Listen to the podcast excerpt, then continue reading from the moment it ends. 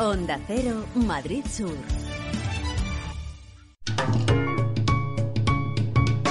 Lubricantes Total patrocina Auto FM. Lubricantes Total. Mantén tu motor más joven por más tiempo. ¿Qué tal? ¿Cómo estáis? Bienvenidos a un nuevo podcast de Auto FM. Soy Fernando Rivas y estoy encantado de compartir este ratito con vosotros. Aquí comienza Auto FM.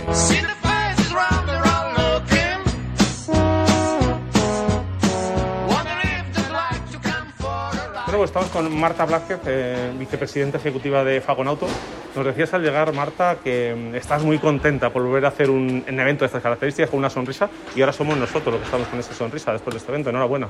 Muchísimas gracias. La verdad es que lo primero, agradecer que todo haya sido fenomenal, que la gente se vaya feliz. Para nosotros es el mejor termómetro de que las cosas pues, se han hecho con cariño y han salido bien. Y nada, deseosos ya de empezar a preparar los siguientes eventos que en el calendario que tenemos de, de cosas que da Faconauto, pues eh, si habéis visto, va una detrás de otra. Además al sector le hace falta juntarse, le hace falta cambiar opiniones, le hace falta evolucionar y eso juntos se hace mejor.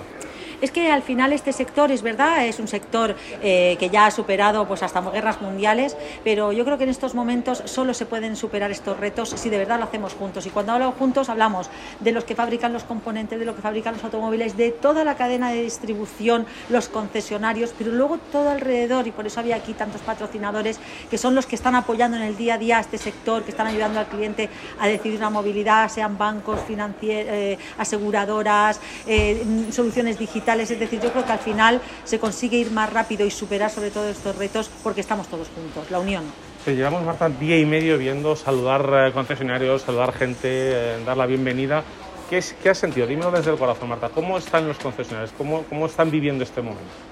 Bueno, pues yo te lo voy a decir desde el corazón, de verdad, ha sido emotivo, eh, son 1.300 eh, personas eh, hoy, 1.500 ayer, eh, todo el mundo tenía ganas de abrazarse, todo el mundo tenía ganas de verse, hay preocupación, porque hay preocupación, no podemos olvidar que el, sector, pues ya lo sabéis, hay una crisis de microprocesadores, no le podemos servir todos los coches que quieren a nuestros clientes, hay una crisis energética, hay una subida, hay muchos mensajes que inciden en la mente del consumidor a la hora de comprarse un coche y que está frenando el mercado. Hay mucha preocupación, pero es verdad que las preocupaciones de este idea y medio pues se comparten, se hacen un poquito más llevaderas, pero la, realidad está fuera de este congreso de todos los días y la realidad está siendo pues muy preocupante.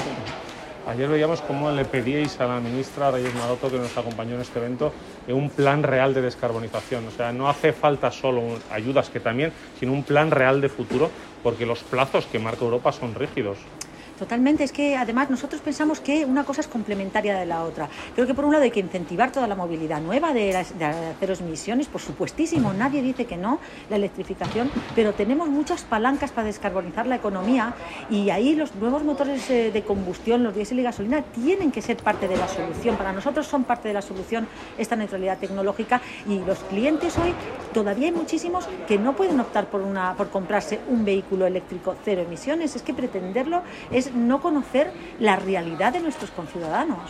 Es empujar un poco, ¿verdad?, hacia el eléctrico cuando hay pasos intermedios. Hoy alguno de los ponentes que teníamos nos lo contaba, ¿no? Esa hibridación, hay muchos pasos intermedios hasta llegar a ese punto final. Exacto. Para nosotros hay electrificación pura, los híbridos enchufables que son una estación de paso y luego nos- nos- nos- ese plan que, te- que mencionabas de, si no le queremos llamar renove, sea, que sea un plan hacia la transición eh, de verdad sostenible y energética. Yo creo que esos son nuevos motores de gasolina y de diésel que puedan eliminar del mercado coches de 20, de 30 años, de 15 años que están siendo cada vez eh, más activos en nuestras carreteras y que están de verdad contaminando. Entonces, ayudémosle a esa gente a renovar, porque cuando alguien tiene un coche viejo, no es por, por capricho, es porque no puede eh, comprarse uno nuevo o uno de ocasión seminuevo. Vamos a ayudar a eso.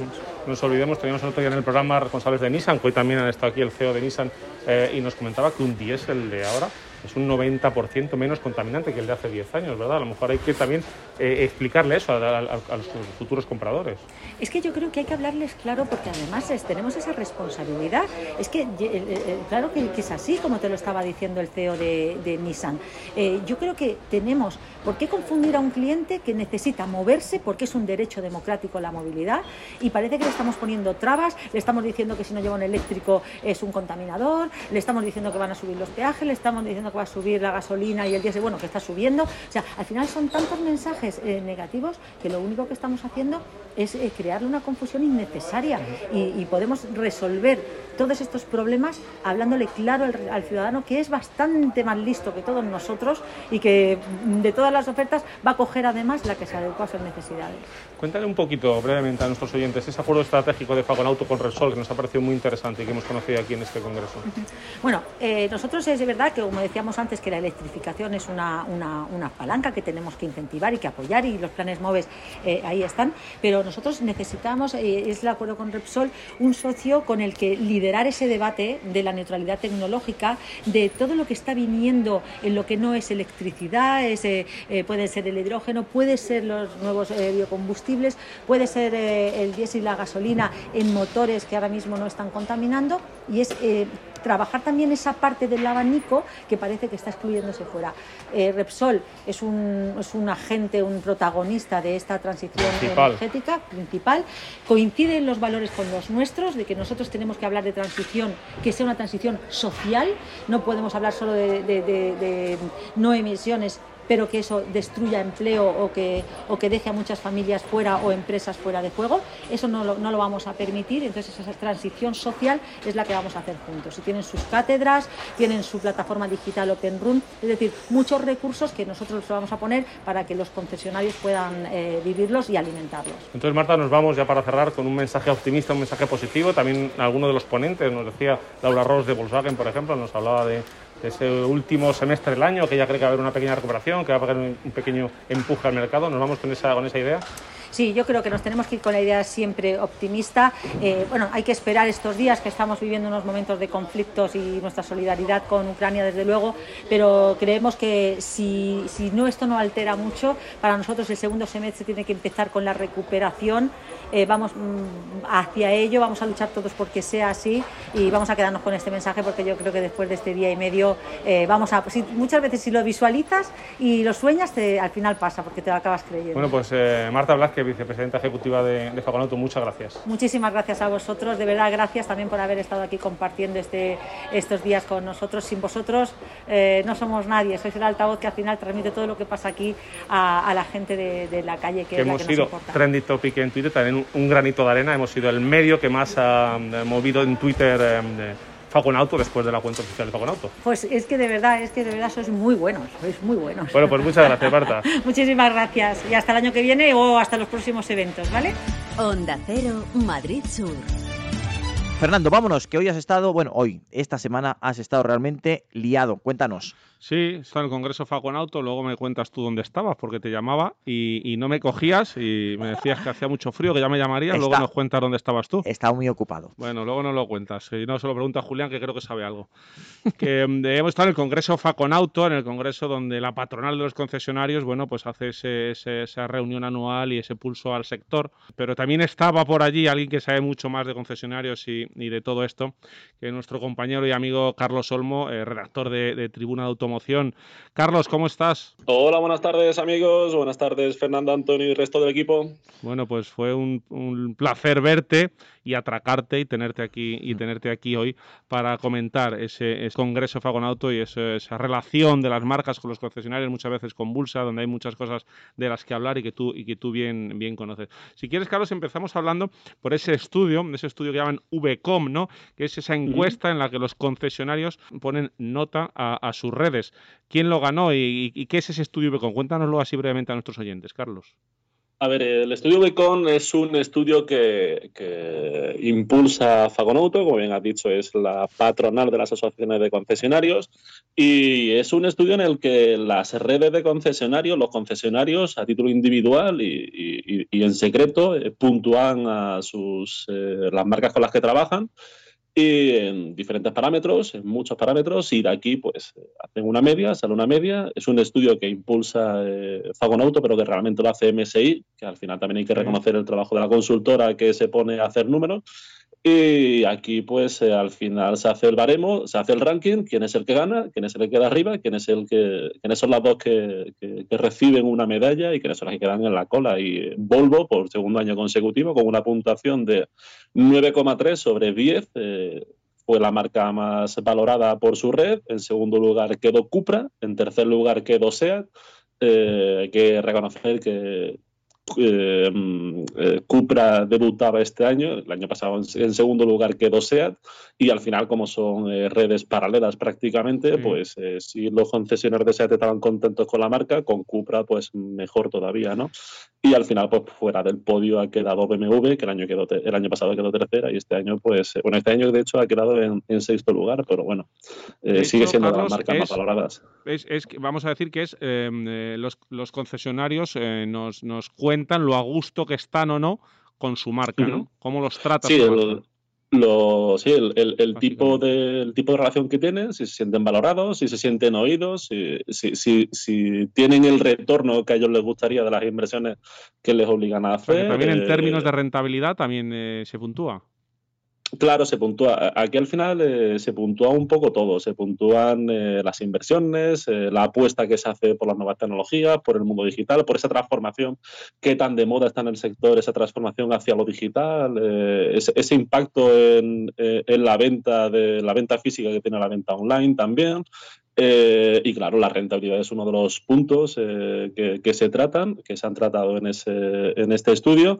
Y uno de los resultados más llamativos es que la media de rentabilidad queda en un 1%. Eh, solamente el 4% de los encuestados admite haber logrado, el 4% admite haber logrado una rentabilidad superior al 3%, mientras que el 27%, que eso significa que uno de cada cuatro concesionarios, eh, ha dicho tener una rentabilidad inferior al 0%, es decir, que está perdiendo dinero. O sea, pero, eh, eh, ¿y cómo se sostiene ese modelo de negocio, Carlos? Lo, lo hablábamos em, tú y yo por allí. inversiones de, cercanas al millón de euros para montar un concesionario con todo lo que exige una marca hoy en día y rentabilidades de ese nivel. Pues eh, esa es la gran pregunta que llevo haciendo a, mucha, a, muchos de estos inversores durante mucho tiempo y, lamentablemente hay muchos que no pueden continuar y que tienen que vender su negocio porque eh, la situación para ellos es inviable. Eh, durante estos días pues hemos estado escuchando mucho hablar de que hay que diversificar y no centrarse solamente en el VN. O sea, nosotros conocemos, conocemos o, tenemos la imagen del concesionario como el lugar al que ir a comprar un vehículo nuevo, pero realmente el negocio del concesionario, eh, teniendo en cuenta el funcionamiento, lo que estábamos hablando antes de la relación con las marcas y algunas de las pautas que les marcan para poder conseguir esos ingresos o para conseguir ese, esas bonificaciones que les dan las marcas por los objetivos de ventas a final de mes, pues hay muchas veces que al final el concesionario realmente donde realmente saca algo de beneficio eh, es de la venta de vehículos de ocasión, que se ha postulado como el santo grial del, de, de, las cuentas de los concesionarios y luego pues también la posventa, que para ellos lamentablemente pierden mucha fidelidad de, clientes una vez el, vehículo cumple la garantía. Y luego también la venta de recambio, con, el, con el, lo que siempre se ha dicho lo del recambio original.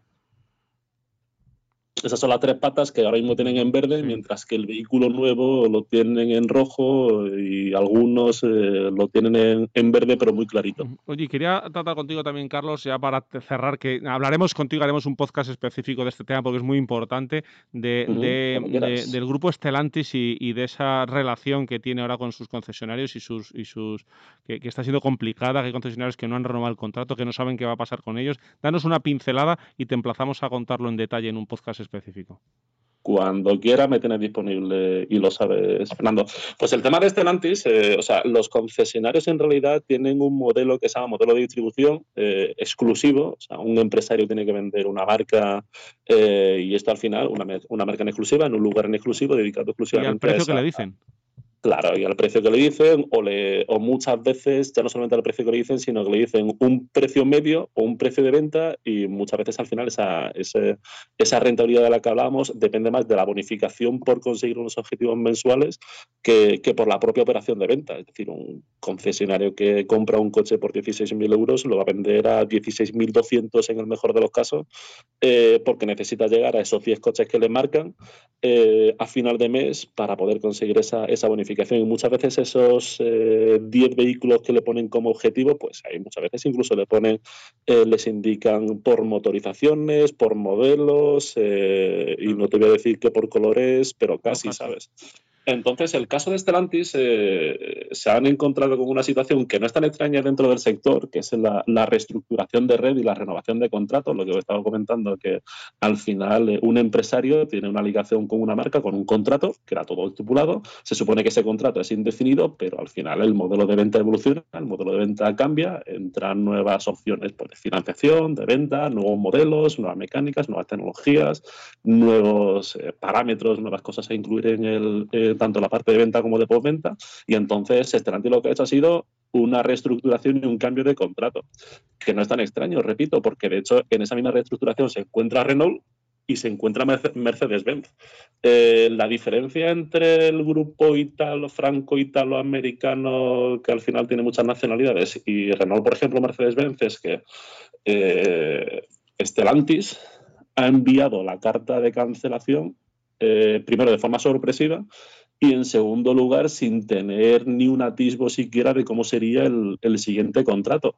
Entonces estamos hablando de un momento en el que llega la, venta digital, la venta online, en el que llegan, llegan nuevas mecánicas, en el que hay que hacer nuevas inversiones, en el que entonces son muchas, son muchos condicionantes, son muchas incógnitas hacia el futuro y ha pasado ya un año, un año no, porque esto fue, estamos hablando del 31 de mayo del año pasado, es decir, han pasado 10 meses. Este, esta cancelación o este preaviso de cancelación se hace con dos años de antelación y falta un año y dos meses para que entre en vigor el siguiente contrato y todavía no se sabe nada. Pues si te parece, Caro, lo que hacemos es eh, emplazarte eh, para tendréis estar atentos porque estaremos con Carlos Olmo de Tribuna Automoción, que como veis sabe mucho de, este tema y vamos a hacer un podcast específico porque creo que el tema eh, y Carlos lo, merecen. Hay contenido con Carlos, seguro. Contenido interesante. Muchas gracias, Carlos. un fuerte abrazo. Cuando queráis, un abrazo, compañeros. Lubricantes Total te ha ofrecido Auto FM Lubricantes Total. Mantén tu motor más joven por más tiempo.